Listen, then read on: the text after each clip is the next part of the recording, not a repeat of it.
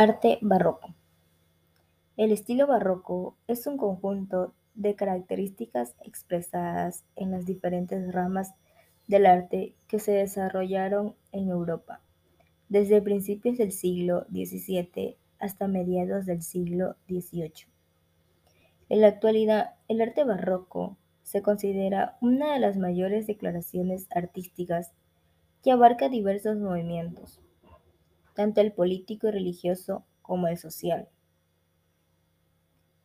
El arte barroco en la arquitectura surgió como un estilo promovido y principalmente por la Iglesia Católica, ya que las ideas reformistas y nacionalistas intentaban dejar de lado la religión, no solo en los espacios artísticos, sino también en el vivir cotidiano de los individuos.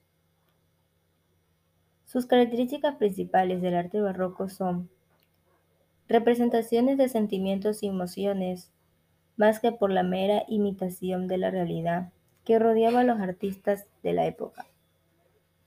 Las obras en el arte barroco incluyen temáticas religiosas que habían sido dejadas de lado por el Renacimiento y buscaban representarlas de manera altamente expresiva. Tienen un fuerte sentido del movimiento, la energía y la tensión.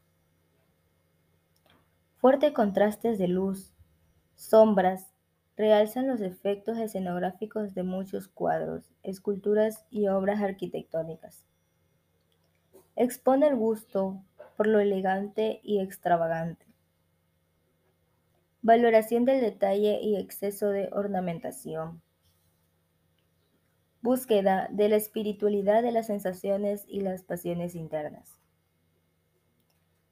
Los géneros de la literatura barroca eran la novela, la poesía, el teatro. La novela surgió la posibilidad de la sátira y la burla, que empleaban un lenguaje. La poesía.